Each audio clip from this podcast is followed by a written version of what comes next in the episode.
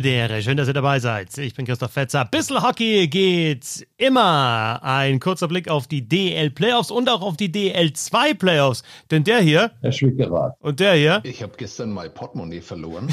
Die sind heute nicht mit dabei, aber dafür einer, der sich so, was die Vorstellung anbelangt, schon an Sebastian Böhm irgendwie ranschiebt äh, mit der Tasse World's Okayest Sports Reporter. Daniel Wimmer, Servus. Hallo, Servus. Daniel, freier Eishockey-Journalist, unter anderem äh, als Beitragsmacher für Magenta Sport, Kommentator in Landshut für Spray TV und ja, äh, wenn schon Bernd, Sebastian und ich halt wirklich eigentlich gar keine Ahnung von der DL2 haben, äh, sagen wir mal so, nehmen wir dich heute mit dazu, denn am Freitag, und wir zeichnen am Freitag auf, stehen ja nicht nur die nächsten Serien an in der DL, da ist es extrem spannend, sondern auch in der DL2. Da ist es ein bisschen übersichtlicher und nicht ganz so spannend.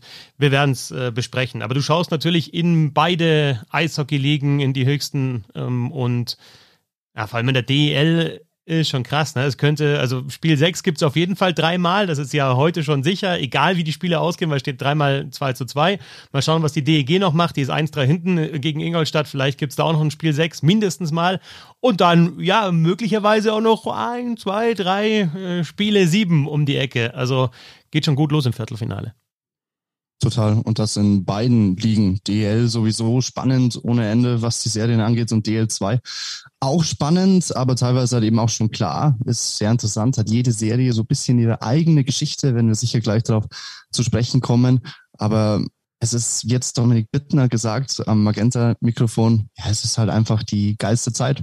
Was soll man da noch sagen? So ist es. Habe ich auch noch gar nicht gehört, den Ausdruck in dieser geilsten Zeit. Aber es ist wirklich so. Also, du musst dir nur, also, ich bin heute am Freitagabend in Straubing, habe mir natürlich nochmal jetzt hintereinander alle Highlights von den, von den vier Spielen dann nochmal angeschaut und nochmal genauer reingeschaut in die Spiele auch zur Vorbereitung. Aber allein schon Marcel Brandt jetzt nach dem Spiel, äh, ja, ein, einem Spiel, nachdem er wieder mal getroffen hat, im Interview, du hörst schon im Interview nach dem Spiel, dieses Level ist nochmal 10 bis 15 Prozentpunkte einfach höher. Da sind die noch so aufgedreht. Ja, da weißt normalerweise Spieltag 36, ja, gutes Spiel gemacht, vielleicht Brand auch zwei Tore, ein Assist, ja, München geschlagen, bist du auch hyped, aber natürlich nicht so hyped wie, wie in so einer Serie. Es ist einfach, und äh, wir sagen es immer wieder, aber man fühlt es ja auch in den Stadien. Es ist was ganz was anderes, Playoff Eishockey. Hörst auch bei diesen Interviews, dass die Spieler nochmal viel, viel mehr Bock haben auf ihren Beruf, aufs Eishockey in dieser Zeit. Vor allem Marcel Brandt ist da ein gutes Beispiel. Der wurde dann auch gefragt, ähm, wie es jetzt für Freitag aussieht, nachdem Straubing ja die Serie ausgeglichen hat. Ja, gutes Gefühl. Jetzt gewinnen wir am Freitag auch. So, ganz kurze, knappe Antwort im Sinne von, ja, wir, wir machen das, wir machen das. Und da merkt man, äh, dass das nicht nur für uns Fans die geilste Zeit ist, sondern auch die Spieler das wirklich von A bis Z genießen. Und das ist das Schöne eigentlich. Schauen wir in alle Serien mal so ein bisschen rein. In der DL2 überlasse ich dir gerne ein bisschen mehr das Wort. Ähm, in der DL steht es zwischen München und Bremerhaven 2 zu 2. Äh, Bremerhaven hat da ja sehr überraschend schon 2-0 geführt. Ingolstadt gegen Düsseldorf ist die klarste Serie vom Serienstand, aber da hatten wir auch äh, Verlängerungen. Ne? Steht 3 zu 1 für den ERC Ingolstadt und Mannheim-Köln, genauso wie Straubing und Wolfsburg eben auch 2 zu 2. Ja, München gegen Bremerhaven. München als großer Favorit reingegangen in die Playoffs, äh, fast einen Punkterekord aufgestellt. Riesengroßes Selbstvertrauen und ja, auch fast Arroganz, würde ich sagen, vor den Playoffs. Und dann klaut hier Bremerhaven die ersten beiden Spiele. Und ich würde schon sagen, es ist geklaut gewesen. Ne? Wenn man sich die Schussstatistiken anschaut, München war da schon überlegen, aber ja, wie so oft in den Playoffs. Gute, gute Taktik auch bei Bremerhaven, guter Torwart natürlich mit Franz Ripp in den ersten beiden Spielen. Und dann kann es auch gegen so eine Top-Mannschaft wie München funktionieren. Das sind zwei ganz wichtige Faktoren, die Bremerhaven natürlich helfen. Und es ist ja immer die Frage, wie ein Hauptrundenmeister, vor allem jemand, der so deutlich die Liga distanziert hat, ob der den Playoff-Schalter findet rechtzeitig und dann auch genauso performen kann in der Zeit, wo es dann um alles geht. Da war auch Glück dabei bei den Fischtown Penguins, keine Frage. Aber mich hat's nicht aus allen Wolken gerissen, als ich das gesehen habe, dass die Fischtown Penguins da den Münchnern wirklich mehr als nur Paroli bieten können. Aber dann nach diesem dritten Spiel, diesem 7 zu 1, da hat auch Patrick Hager gesagt, jetzt sind wir endlich da in der Serie. Und das hast du auch in Spiel 4 dann gesehen, dass München wieder so dieses Selbstverständnis hat aus der Hauptrunde. Und dann hat Bremerhaven auch Probleme. Bin gespannt, wie sie das jetzt wieder in den Griff bekommen wollen. Thomas Popisch, ja, ein Trainer, der auch dafür bekannt ist, dann mal den richtigen Kniff wieder zu finden mit dieser Mannschaft, mit den Fischtown Pinguins. Die Fans ohnehin im Rücken. Heute ist es zwar München, aber es gibt ja mit Sicherheit auch noch Spiel 6 in Bremerhaven. Wird spannend. Ich würde zwar auf München tippen, aber mich würde es auch nicht wundern, wenn wir tatsächlich in dieser Serie doch Spiel 7 sehen werden auch ganz interessant von den Spielern, die bis jetzt bei München wirklich sehr, sehr gut performen. Ich meine, Ortega, klar, der hatte schon eine gute Hauptrunde gespielt, aber dann offensiv läuft dann auf einmal die Reihe vor allem mit Vareka und Parks heiß. Also Vareka ist Topscorer bei München. Der hat jetzt schon drei Tore geschossen und der in der kompletten Hauptrunde nur vier geschossen. Und bis zum allerletzten Wochenende war er bei zwei. Also da gab es diese eine Umstellung dann eben mit äh, Vareka, Parks und Street auf die Center-Position. Und diese Reihe, die läuft jetzt so richtig. Trevor Parks ist jetzt auch Rekordtorschütze in der Münchner DL-Geschichte, hat da ähm, Michael Wolf überholt.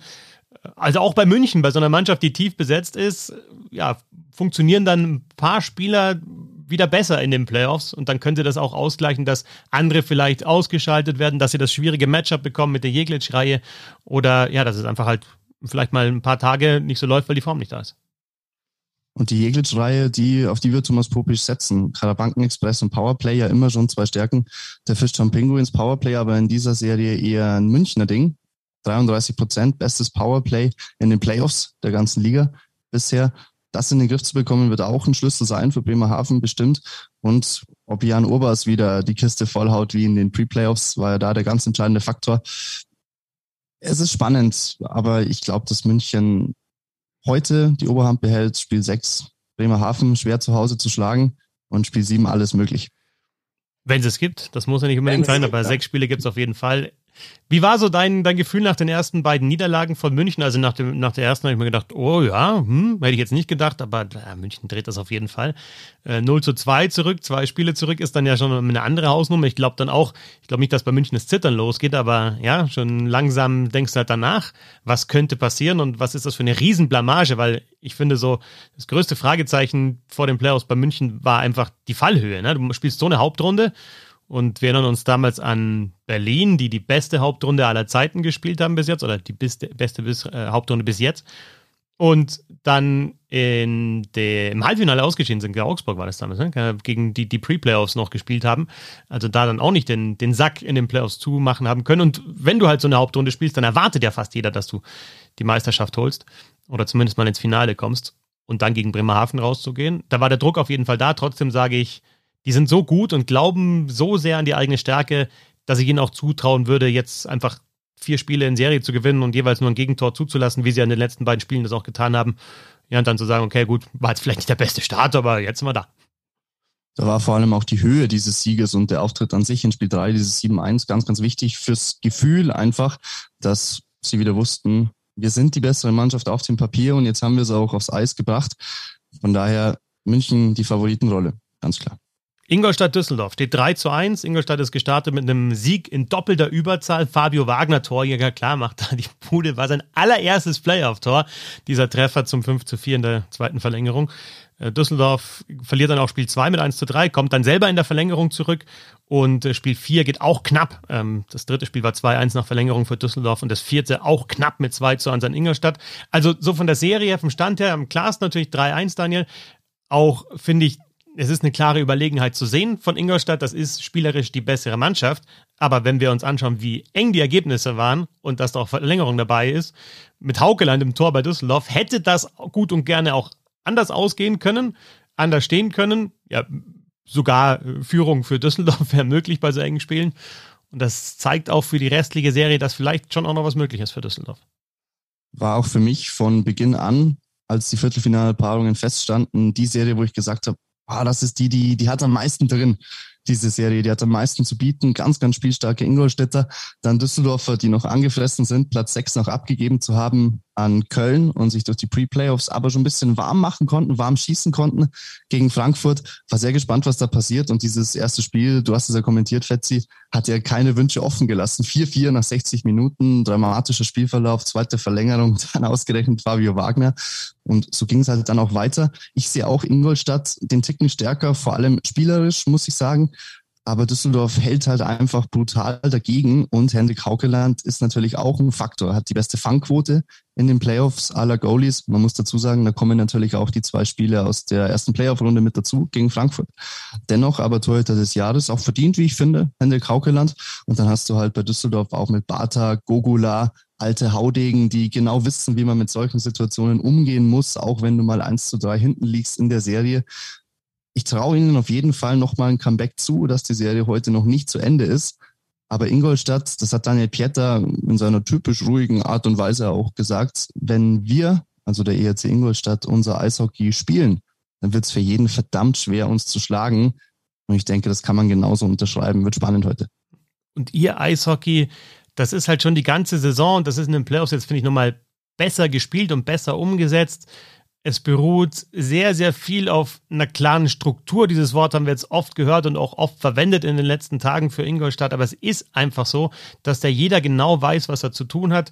Dass es auch defensiv stabil ist, weil die im Vorcheck schon Druck machen und den Gegner unter Druck setzen. Und wenn die so in ihrer Struktur, in ihrem System drin sind, dann ist es einfach schwierig für den Gegner durchzukommen, vor allem wenn Ingolstadt führt. Und Klar kannst du sagen, ja, ey, mit 13 Schüssen, wie Düsseldorf jetzt im letzten Spiel, da gewinnst du keine Partie, vor allem nicht gegen Ingolstadt, die auch noch so einen guten Torwart haben mit Michael Gartag.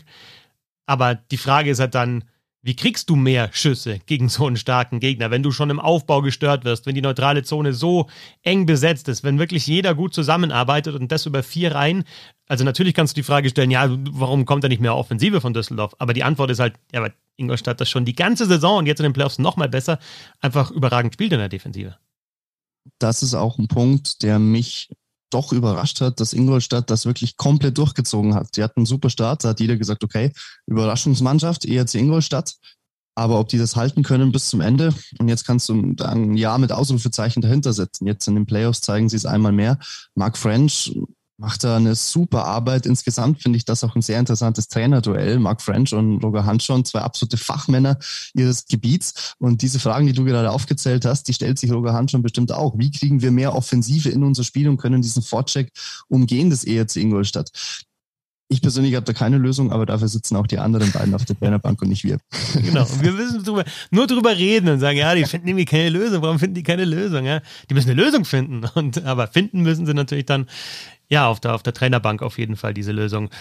Trainer-Matchup, ja, finde ich auch interessant, habe ich hier, glaube ich, im Podcast auch schon mal gesagt, jetzt bei, beim letzten Mal, als wir gesprochen haben, ja, vor dem ersten Spiel mit beiden auch äh, Interview geführt. Einfach auch wirklich gute Typen und einer muss raus, klar mit seiner Mannschaft, aber auf jeden Fall gut, dass die in der Liga sind und hoffentlich bleiben sie der Liga auch noch lange erhalten, die beiden, sowohl als Typen aus menschlicher Sicht als auch als Trainer. Aber Ingolstadt hat heute eben die Möglichkeit, die Sache zu Hause auch noch zuzumachen in Spiel 5 gegen die Düsseldorfer EG. 3-1-Führung in der Serie. Die anderen beiden, die wir noch haben, stehen jeweils 2 zu 2. 3 gegen 6 ist Adler Mannheim gegen die Kölner Haie. Auch da, wie München, Mannheim echt mit einem Dämpfer gestartet. Mit diesem 0 zu 4, wo wirklich ja, so gut wie gar nichts gepasst hat bei den Adlern. Aber dann auswärts in, Mann, in Köln mit 2-1 gewonnen doppelte Überzahl, Sieg für Köln dann wieder zur Serienführung. Wo ich sage, vor allem in der Verlängerung war Mannheim schon die bessere Mannschaft, also ein glücklicher Sieg für Köln, aber dann auch wieder eine gute Antwort auswärts von Mannheim mit dem 7 zu 3 Sieg. Helene Fischer spielt nicht so richtig mit in der Serie, also diese Partie in Krefeld kriegen wir jetzt doch nicht. Äh, schade, ja, das, äh, egal wie, also ist mir, mir persönlich egal, ob dann Köln in Krefeld gespielt wird, aber irgendwie war es dann schon wieder geil, so eine Story zu haben über die Playoffs, aber das ist dann nur eine Randgeschichte. Sportlich würde ich sagen, ja, verdient sich Köln dieses 2 zu 2. Ich finde aber nochmal 3 gegen 6. Mannheim wird da spielerisch ab Spiel 2, muss man ganz klar sagen, der Favoritenstellung schon auch gerecht. Köln hält aber eben sehr, sehr gut dagegen. Genau, Diese ja. Serie hatte ja schon alles außer ein Heimsieg. Vier Auswärtssiege bisher, zwei knappe Spiele, hast du angesprochen, und zwei deutliche. Zuletzt jetzt ja dieses 7 zu 3 der Adler in Köln. Wenn sie so weitermachen können, die Adler, dann glaube ich, wird es ganz, ganz schwer für Köln ins Halbfinale einzuziehen, wenn sie ihre Kufen so aufs Eis bringen, hat Stefan Leubel auch gesagt, dann wird es schwer für Köln. Und ich sehe Mannheim auch da vorne, wobei ich schon geschluckt habe, als ich dieses 0 zu 4 erstmal gelesen und dann auch gesehen habe, dass es auch in der Art und Weise nicht unverdient war, weil Köln einfach viel, viel präsenter war und natürlich dann auch effektiver. Aber Mannheim hat sich schon, hat sich gut gefangen. Ist eine Serie, die wahnsinnig viel Spaß macht zuzuschauen. Nicht zuletzt auch wegen dieses Spiels in der Verlängerung. War, war ja auch relativ spät der Ausgleich durch Matthias Plachter. Auch ein sehr, sehr schönes Tor. Und dann, ich glaube, Nick Balen war es, der dann den äh, Siegtreffer erzielt hat. McIntyre. McIntyre war es, genau. Mit der Müller über die rechte Seite, mit, dem, mit der Vorarbeit und dann in die Mitte gearbeitet. Und McIntyre hat 2-1 gemacht zwischenzeitlich, genau. glaube ich. Genau. Ja. Also ist eine Serie, die äh, als neutraler Beobachter wahnsinnig viel Spaß macht. Bin gespannt, wie es heute läuft. Ich sehe ähnlich wie du Mannheim vorne. Muss auch sagen, dass bei Mannheim jetzt wirklich in den Playoffs die Topspieler auch wieder ihre Leistungen zeigen. Plachter mit diesem extrem wichtigen Tor, das natürlich dann nicht den Sieg gebracht hat, aber also das kann ja auch nochmal so einen Push geben, dass die Fans auch sehen, okay, die Mannschaft ist da auch in einer entscheidenden Phase. Plachter merkt, mein Schuss ist da, also die Tore fallen. Topscorer bei Mannheim, vier Punkte in vier Spielen. Matthias Plachter, Rendulic sehe ich da vorne auf Platz zwei. McGinnis, Wolf, Godet, alle schon mehrfach gepunktet. Also die in der Offensive, die du auch äh, sehen willst. Und ja, bei Köln gar nicht mal so über diese Top-Reihe aus der, der Hauptrunde mit ähm, Tourisson, mit Kamera und mit Aubry, sondern eben McIntyre als Topscorer, wichtige Tore, auch zweimal den Game Winner geschossen bei den beiden Siegen. Ähm, Balen ist da, aber dann, wenn ich, ja, muss man weit, also so weit dann auch nicht, aber von den Toren her, Torres hat eins geschossen und ja, okay, Aubry, der ist ja auch äh, ausgefallen dann in Spiel 4. Ähm, ähnlich wie Jeglitsch, wenn wir nochmal zurückspringen zur, zur München-Bremerhaven-Serie, einfach, wenn so ein Spieler mal nicht dabei ist, auch nur ein Spiel, dann ist das schon schwer zu kompensieren. Und auch da würde ich sagen, Mannheim schon mehr Tiefe. Die demonstriert Köln jetzt aber auch. Und das war für mich so eine Frage hinter dieser ersten Reihe, die wirklich super gescored hat in der Hauptrunde. Was kommt dann? Und gerade jetzt McIntyre mal als vielleicht ein stellvertretender Spieler für das äh, Secondary Scoring, der hat auch schon in der Hauptrunde gut getroffen. Aber da sind dann auch noch mehr da im Kader, die Tore schießen können. Und insofern glaube ich auch, dass das Köln ja, weiter spannend macht. Wichtiger Faktor auf jeden Fall, weil wenn du so von deiner ersten Reihe abhängig bist, wie es Köln in Teilen der Hauptrunde war, macht dich natürlich auch ausrechenbar und damit angreifbar für, für den Gegner, vor allem für eine, eine Mannschaft wie die Adler Mannheim, die eben diese brutale Tiefe haben. Und das wird ein Faktor sein, ob hinter dieser Reihe Tourisson, Aubry und Kamera, ob da weiterhin so viel geboten ist in dieser Serie. Wenn die nämlich anfangen nachzulassen, dann wird die Serie ganz klar pro Mannheim ausschlagen. Aber wenn Köln auch diese Tiefe weiter zeigen kann. Spannende Serie. Schön. Und auch ganz geiles Torwartduell mit Tiefensee, der seine ersten Playoffs spielt, Arno Tiefensee, der in der Hauptrunde ja schon einfach gezeigt hat, was er kann und jetzt das auch zeigen muss, weil Brückmann ausgefallen ist die letzten Partien. Und auf der anderen Seite Pankowski, der hat in der vergangenen Saison auch schon Playoffs gespielt mit der Düsseldorfer EG. Jetzt also ja zum, zum ersten Mal mit den Kölner Heiden und ja, auch die beiden stark als junge Goalies. Pankowski jetzt nicht mehr so jung, Tiefensee mit 20 richtig jung. Auch da auf der Position auf jeden Fall interessantes Duell. Arno Tiefensee, vor allem sehr interessante Personalie. Dann kommen wir auch das erste Mal in Richtung DL2 so ein bisschen. Hat ja auch schon die letzten Jahre immer mal wieder in Heilbronn gehalten. Beim Kooperationspartner habe ich ihn auch schon ein paar Mal gesehen. Und da hast du schon die Ansätze gemerkt, dass der auf jeden Fall weiß, was er tut zwischen den Pfosten, hat überragend gehalten.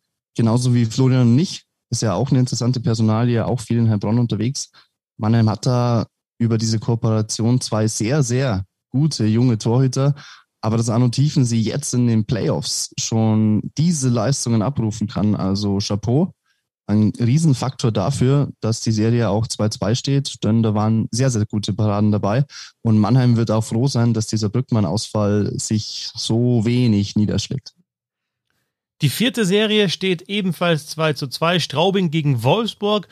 Man sich so ein bisschen umhört, auch unter den Fans, die vielleicht übergeordnet die Playoffs so betrachten, jetzt nicht als, als Fan von einer Mannschaft, nur in Anführungsstrichen, diejenige Serie, die vielleicht am wenigsten reizt, aber ich glaube, Daniel, das können wir gleich mit den Kräften. Von den Namen vielleicht nicht. Du hast natürlich München, die schon mal Meister waren und jetzt diese Hauptrunde gespielt haben ähm, in der einen Serie und den klaren Underdog mit Bremerhaven. Du hast Ingolstadt und Düsseldorf.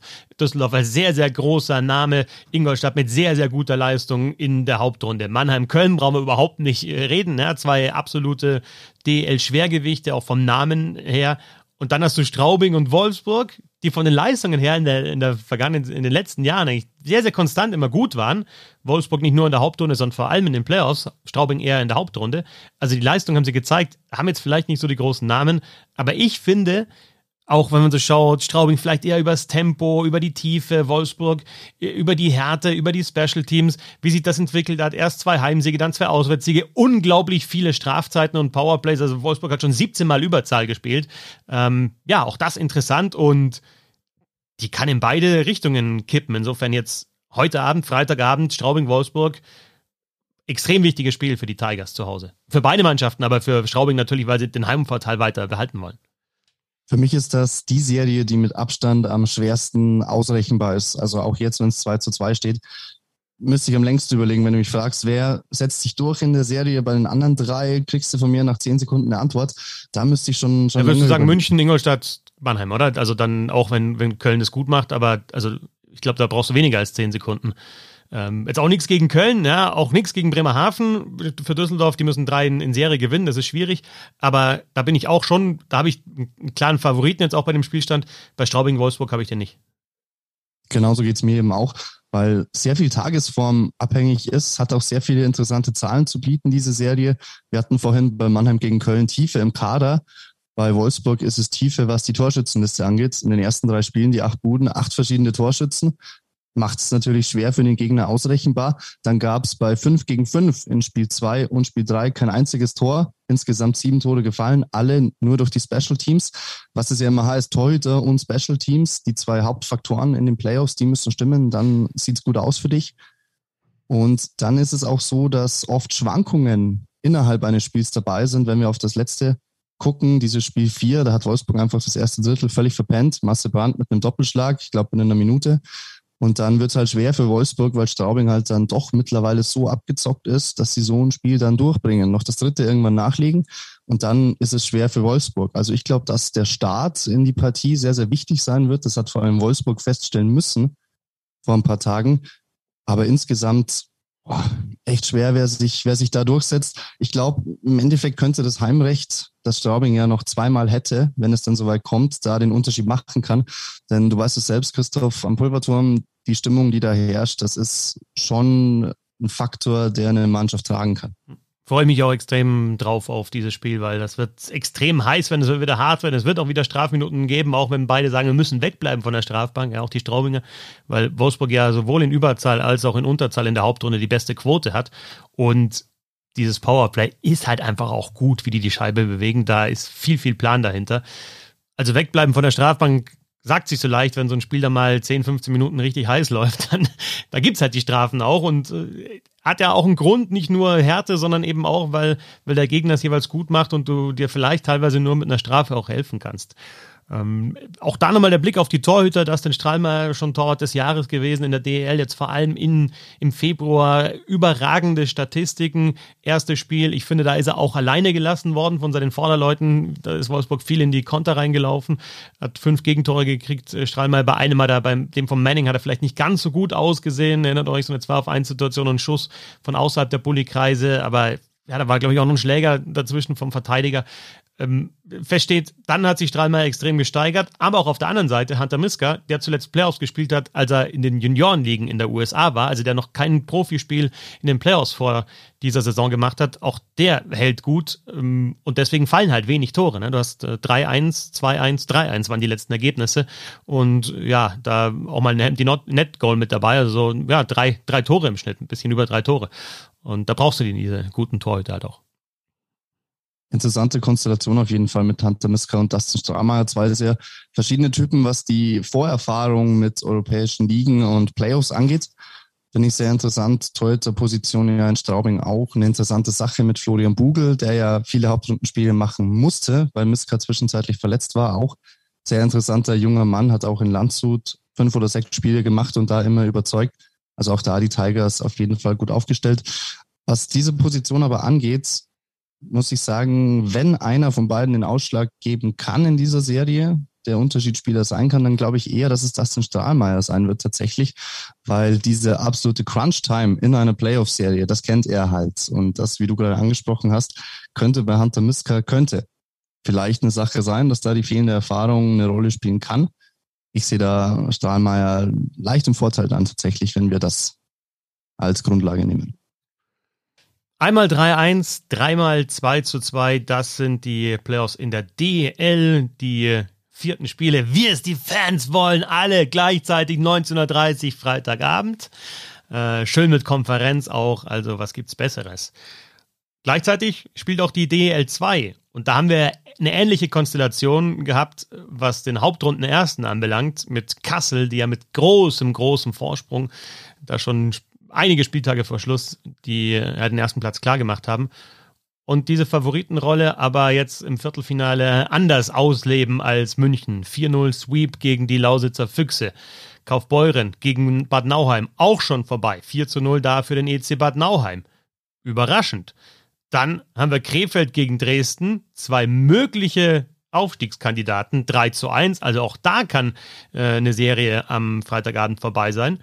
Und dann haben wir noch Ravensburg gegen Landshut. Das ist die einzige Serie, die 2 zu 2 steht, die also auf jeden Fall noch ein weiteres Spiel bekommt. Heute in Ravensburg, dann am Sonntag auf jeden Fall noch einmal in Landshut. Das die vier Viertelfinals in der DL 2 und natürlich Daniel aus DL-Sicht und vor allem aus Sicht der Augsburger Panther ist die große Frage ne, vor diesen Playoffs. Ja, wird einer der drei Kassel, Krefeld oder Dresden Meister. Dazu spielen ja auch noch Krefeld und Dresden im Viertelfinale gegeneinander, also da dünnt sich das schon mal aus. Aber ja, diese Hoffnung, dass Lausitz, die Lausitzer Füchse, die ja in der Hauptrunde sich gut geschlagen haben gegen Kassel, das vielleicht auch im Viertelfinale machen könnten, die hat sich schon mal zerschlagen auf jeden Fall. Ja, bei den Füchsen war wahrscheinlich auch doch so ein bisschen die Luft raus, nachdem man zwischenzeitlich sehr in Playdown-Gefahr geraten ist. Vielleicht kurz zur Erklärung für alle, die nicht so sich oft mit der DL2 beschäftigen.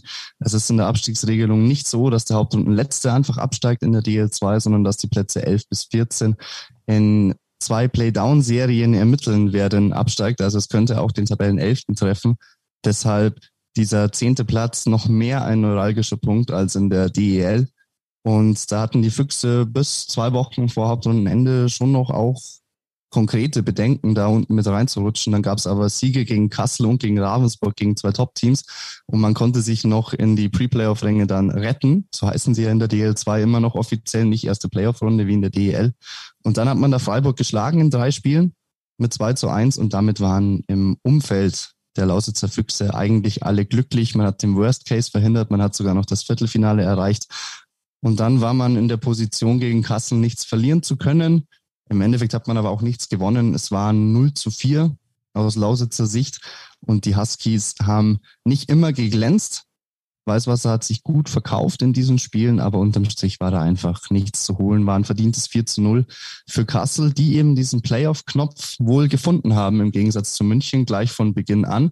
Kassel ja noch deutlicher dominant in der Hauptrunde, als es der ERC Red Bull München in der DEL war.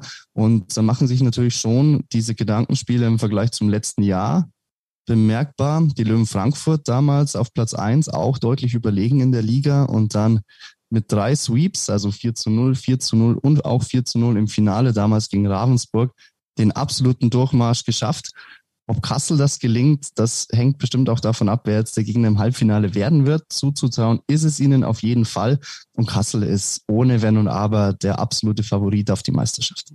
Hat auch keine Schwäche. Oder gibt es eine Schwäche bei so einem Top-Team, das sich ja von Anfang an auch diesen Aufstieg vorgenommen hat und ja in den letzten Jahren bitter verpasst hat, auch unter äh, teilweise sportlichen Umständen, teilweise dann äh, ja, am, am, grünen Tisch, beziehungsweise eben dann ähm, ja Unterlagen, die nicht rechtzeitig da waren. Also die hatten sich ja auch was zu beweisen. Die Motivation war groß von Anfang an, die haben die Leistung gezeigt, die haben die Hauptrunde mit deutlichem Vorsprung abgeschlossen und ja, ganz offensichtlich ziehen sie das jetzt auch über die Playoffs durch haben ja auch ein paar Spieler von den Löwen Frankfurt vom letzten Jahr mit in ihren Reihen, zum Beispiel Max Faber und auch den Meistercoach Bo Schube hat letztes Jahr die Löwen zum Aufstieg geführt und jetzt will er mit Kassel das Gleiche schaffen. Ist ein sehr interessanter Trainer. Letztes Jahr konnten sie sich nicht einigen, die Löwen und Bo Schube, auf einen neuen Vertrag für die DEL.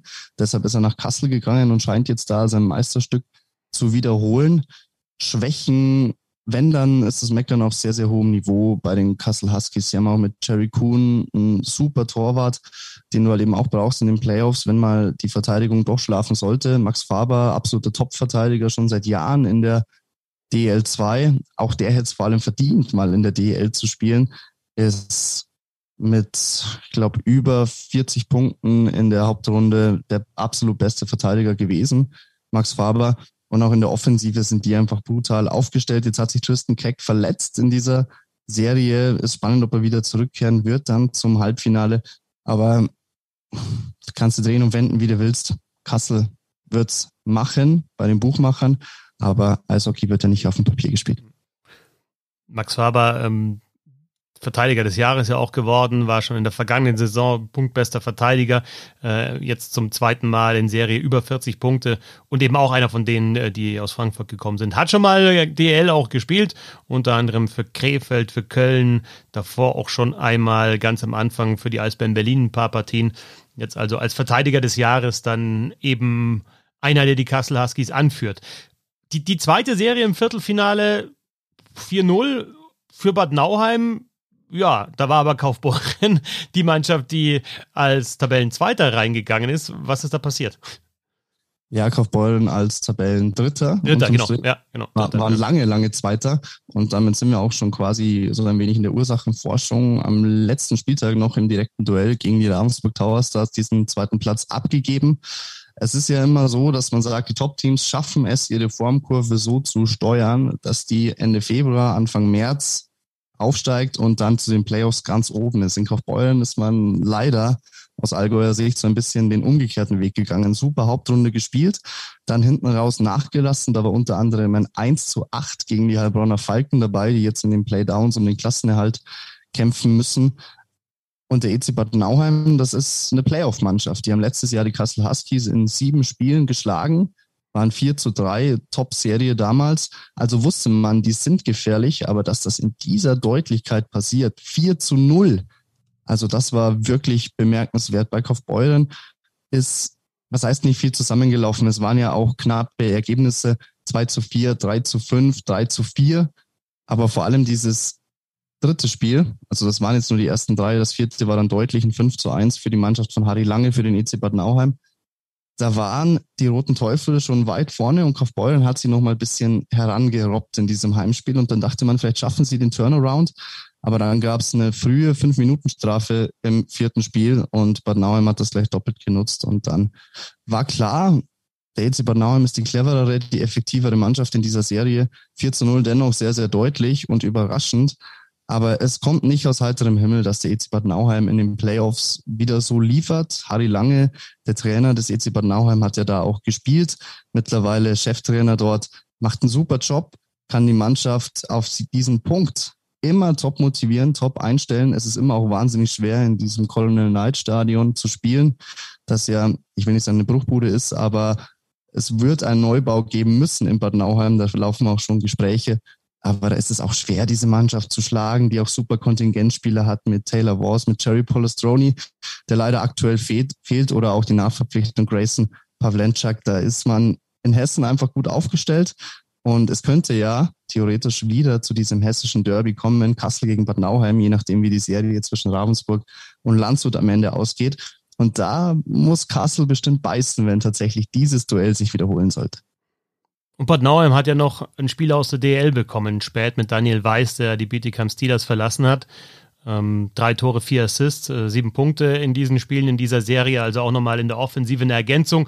Einer, den wir aus der DL kennen, als jemand, der, ich glaube, einmal zweistellig getroffen hat äh, in seiner Karriere über eine komplette Saison. Sonst halt so klassischer drei, dritte Reihe Center, gewinnt ihr Bullies, spielt ihr Unterzahl, arbeitet.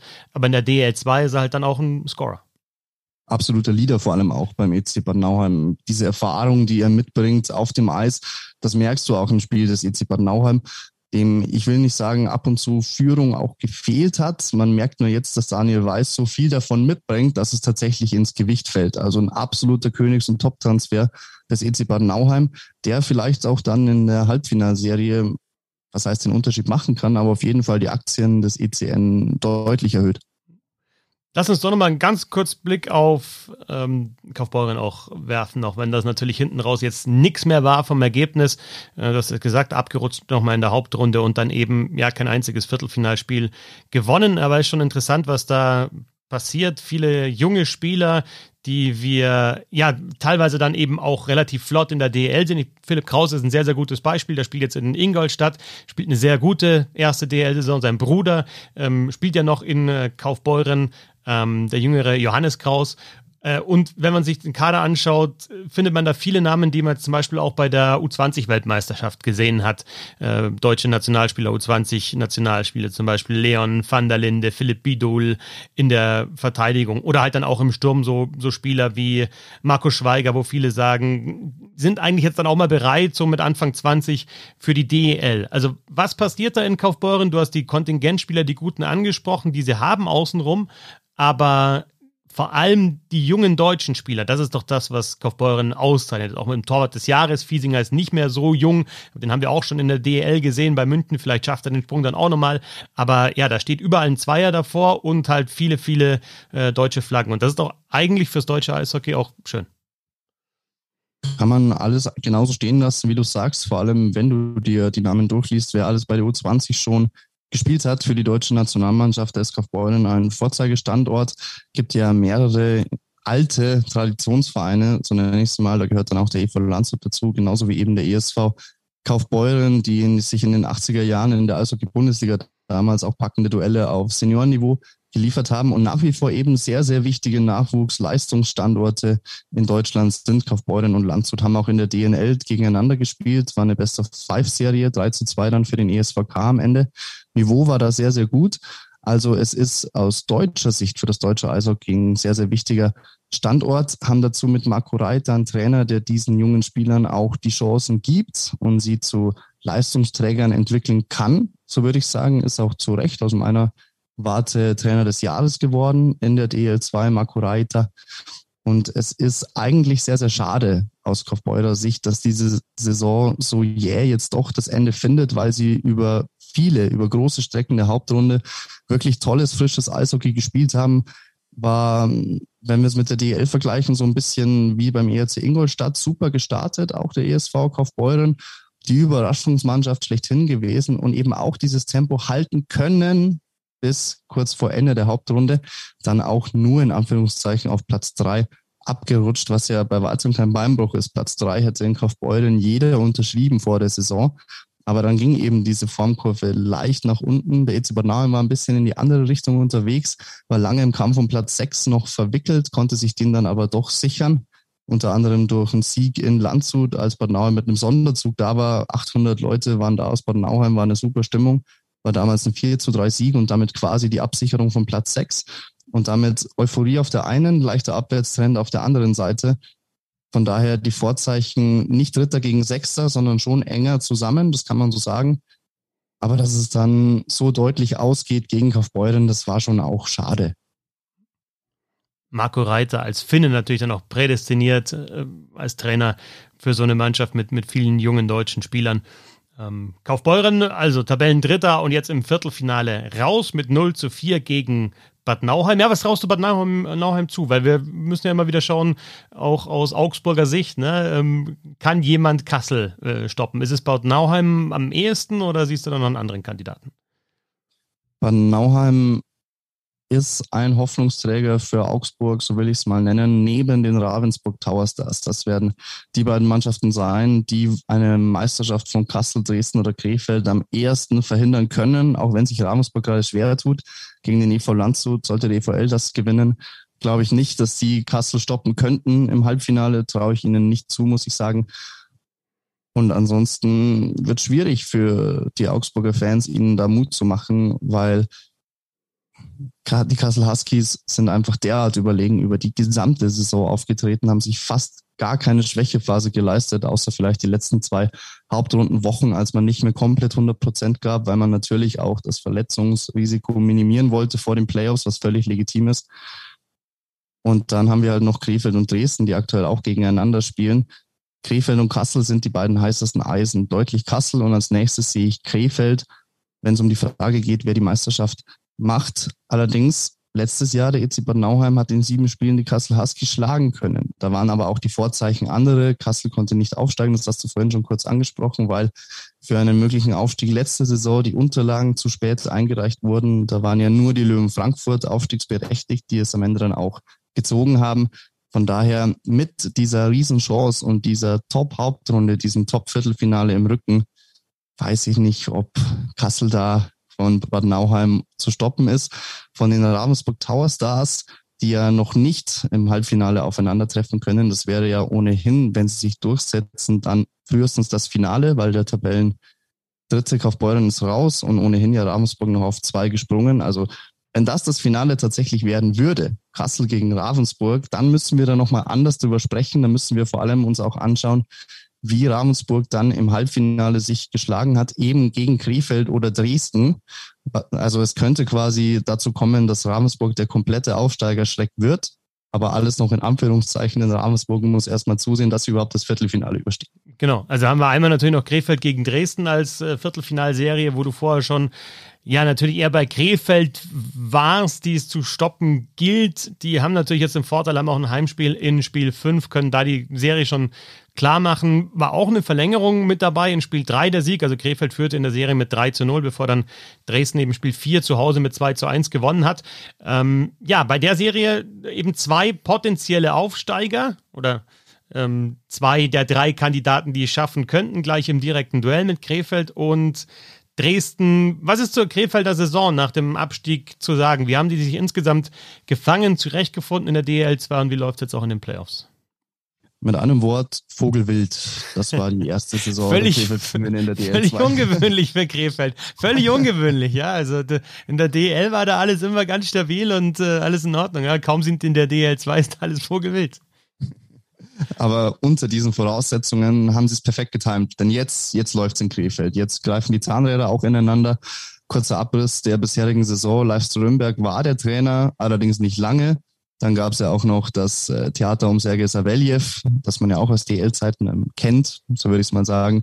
Dann kam Peter Dreiseitel erst als Trainer. Dann hat er sich selbst zum Sportdirektor gemacht und Boris Blank zum Chef ernannt.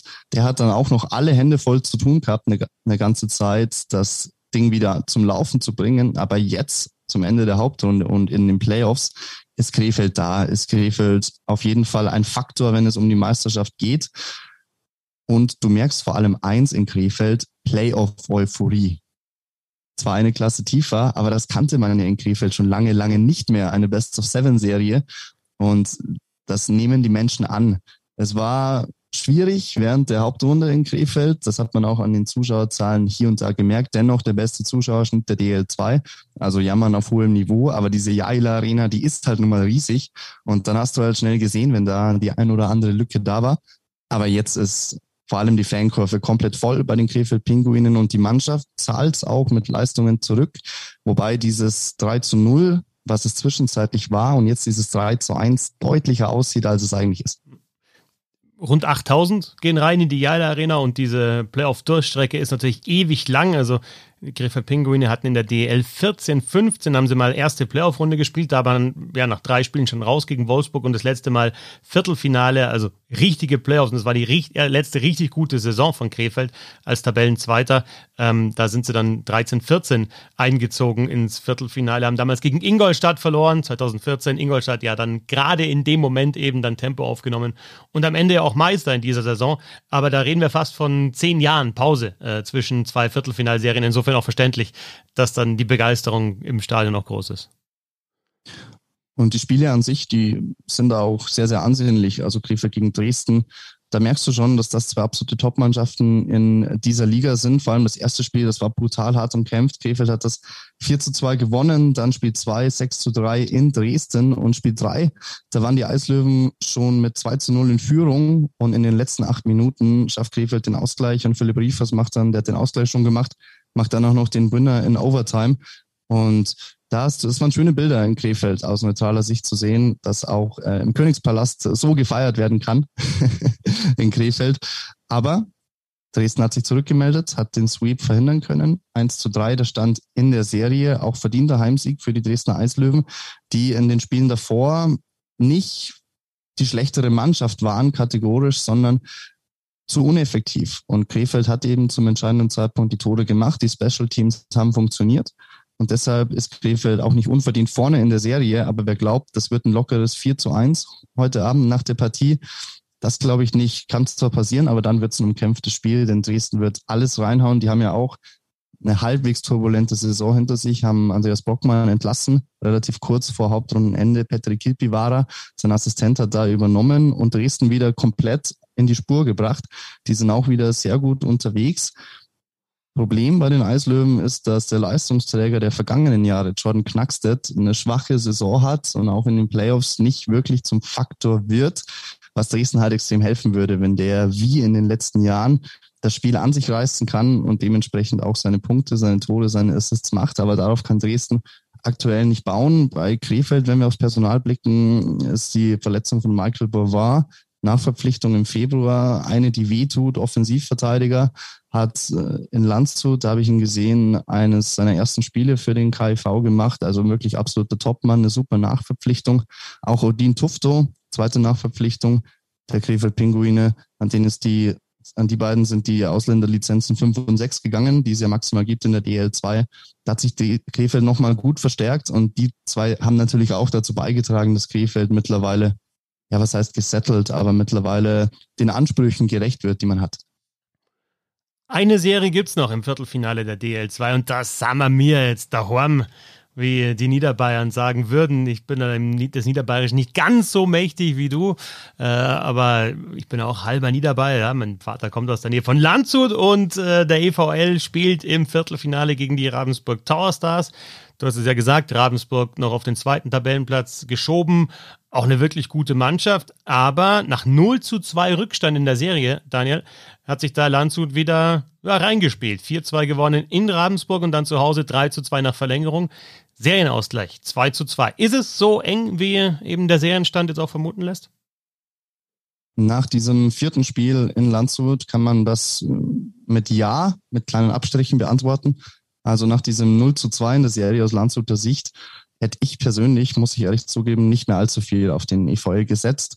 War ja auch beim EV Landshut eine mehr als turbulente Hauptrunde. Brutal gestartet, Tabellenführer nach 10, 11 Spielen. Dann gab es mal eine Serie von 14 Niederlagen aus 15 Spielen, also das komplette Gegenteil. Auf einmal war man in den Playdown-Regionen. Dann hat man sich wieder gefangen, bis zum Schluss noch um Platz 6 gekämpft. Am Ende wurde es Platz 7. Dann äh, Pre-Playoff Derby gegen Regensburg waren zwei super Spiele, war aber auch ein bisschen Glück dabei. Vor allem Luca Gratschner, Goalie beim EV Landshut, auch nachverpflichtet worden. Im Dezember hat sich als absolute Playoff-Größe herausgestellt. Und damit sind wir quasi auch schon beim Landshuter Comeback. Denn ohne Luca Gratschner wäre die Serie noch nicht vorbei, aber definitiv auch nicht 2 zu 2, was der slowenische Nationaltorhüter da hält. Die Fans aus Krimitschau kennen ihn noch aus der letzten Saison, da war er dort zwischen den Pfosten bei den Westsachsen das ist wirklich stark. Auf der anderen Seite, die Tower Stars sind vor allem in den ersten beiden Spielen ihrer Favoritenrolle gerecht geworden, haben brutale Kontingentspieler mit Robbie Sarnik, Sam Hör, Charlie Serow. Alle Kontingentspieler waren ganz oben auf der Scoring-Liste. Und das haben sie auch jetzt in den Playoffs gut gezeigt. Robbie Sarnik hat in den ersten drei Spielen acht Punkte gemacht. Fünf Tore, drei Assists. Das ist ein absoluter Topwert, ist auch nach wie vor Playoff-Topscorer in der DEL 2. Und in diesen ersten drei Spielen gab es immer Phasen, mal länger, mal weniger, wo du gesehen hast, okay, Ravensburg ist die bessere Mannschaft, Ravensburg ist überlegen. 4-1 im ersten Spiel, 4-2 im zweiten Spiel. Und im dritten Spiel hatte EVL dann mit etwas Glück mit 4 zu 2 gewonnen. Blackie Schwarz mit zwei Toren, der in der ganzen Hauptrunde auch nur zwei Tore gemacht hat. da auf einmal damit einen Doppelpack, auch wenn eins ein Empty Net war.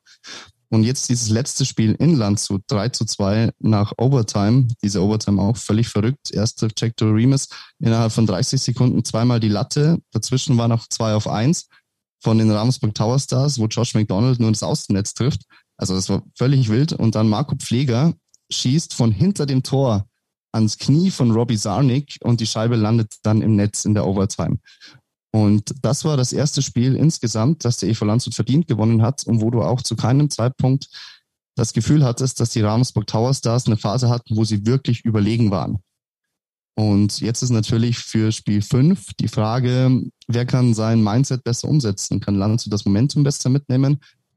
Ist Ravensburg unter Umständen kehrt da Nervosität ein oder kriegen die den Schalter wieder gedrückt auf die Form der ersten beiden Spiele.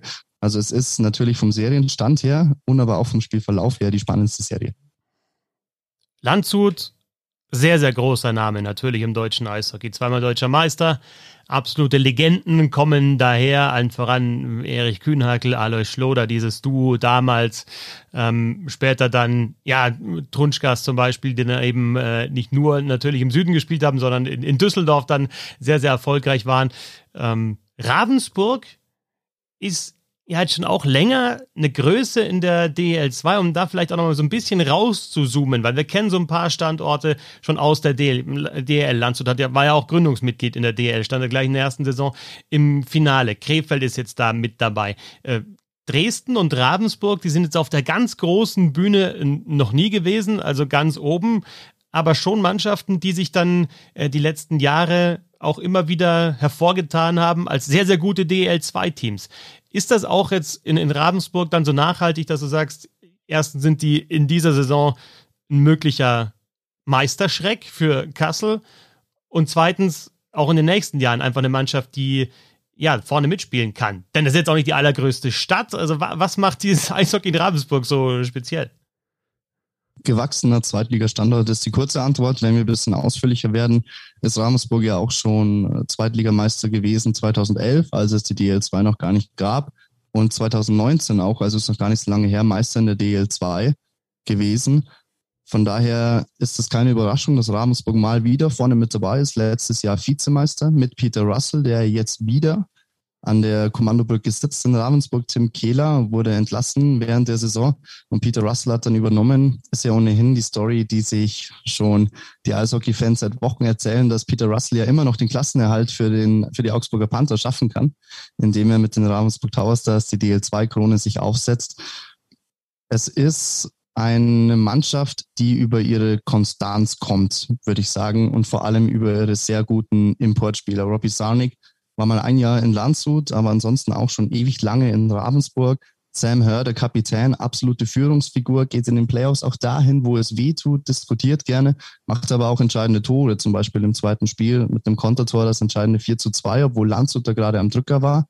Und das sind Faktoren, die die Ravensburg Tower Stars stark machen. Also mit den beiden Latter-Brüdern, die man ja auch kennt durch die ersten drei Eishockey-Ligen, wenn man so will. Raubeine, die aber auch wissen, wo das Tor steht. Und dieser Mix aus verschiedenen Spielern, verschiedenen Spielertypen, dazu auch gute deutsche Spieler wie Max Hadraschek oder sehr, sehr junge Kerle wie die Droten-Zwillinge, da ist ein guter Mix dabei. Luigi Calce, auch Talent, der mittlerweile sogar in den vorderen Reihen spielt bei den Tower Stars, hat sich auch schon einen Fight geliefert mit Alex Dersch, also schreckt auch davon nicht zurück. Es ist eine Mannschaft, die sehr schwer ausrechenbar ist, weil sie viele Variationen des Eishockeys beherrschen. So würde ich es mal allgemein formulieren. Und das macht es einfach schwierig für alle Gegner.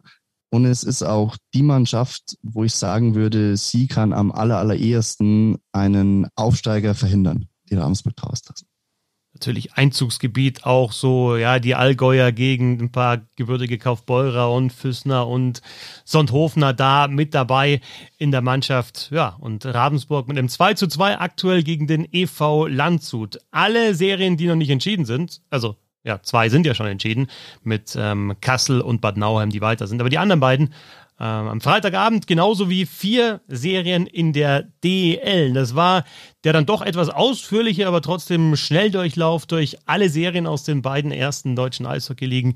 Vielen Dank an Daniel Wimmer für die Eindrücke, natürlich auch zur DEL, aber vor allem zur DL2. Da wäre ich nämlich blank wie Boris gewesen, teilweise. Schlechten Wortwitz lasse ich genauso stehen. Danke dir, Fetzi. Und euch viel Spaß bei den Spielen und wir hören uns wieder, wenn ihr was lesen wollt und wenn ihr insgesamt supporten wollt. Und da geht's echt rund die vergangenen Wochen. Vielen Dank dafür. steady.de slash Hockey. Erstens Support für den Podcast. Zweitens regelmäßige Texte zum deutschen und auch internationalen Eishockey. Wir haben eine schöne NHL-Kolumne gestern veröffentlicht. Danke fürs Zuhören. Bis zum nächsten Mal. Servus.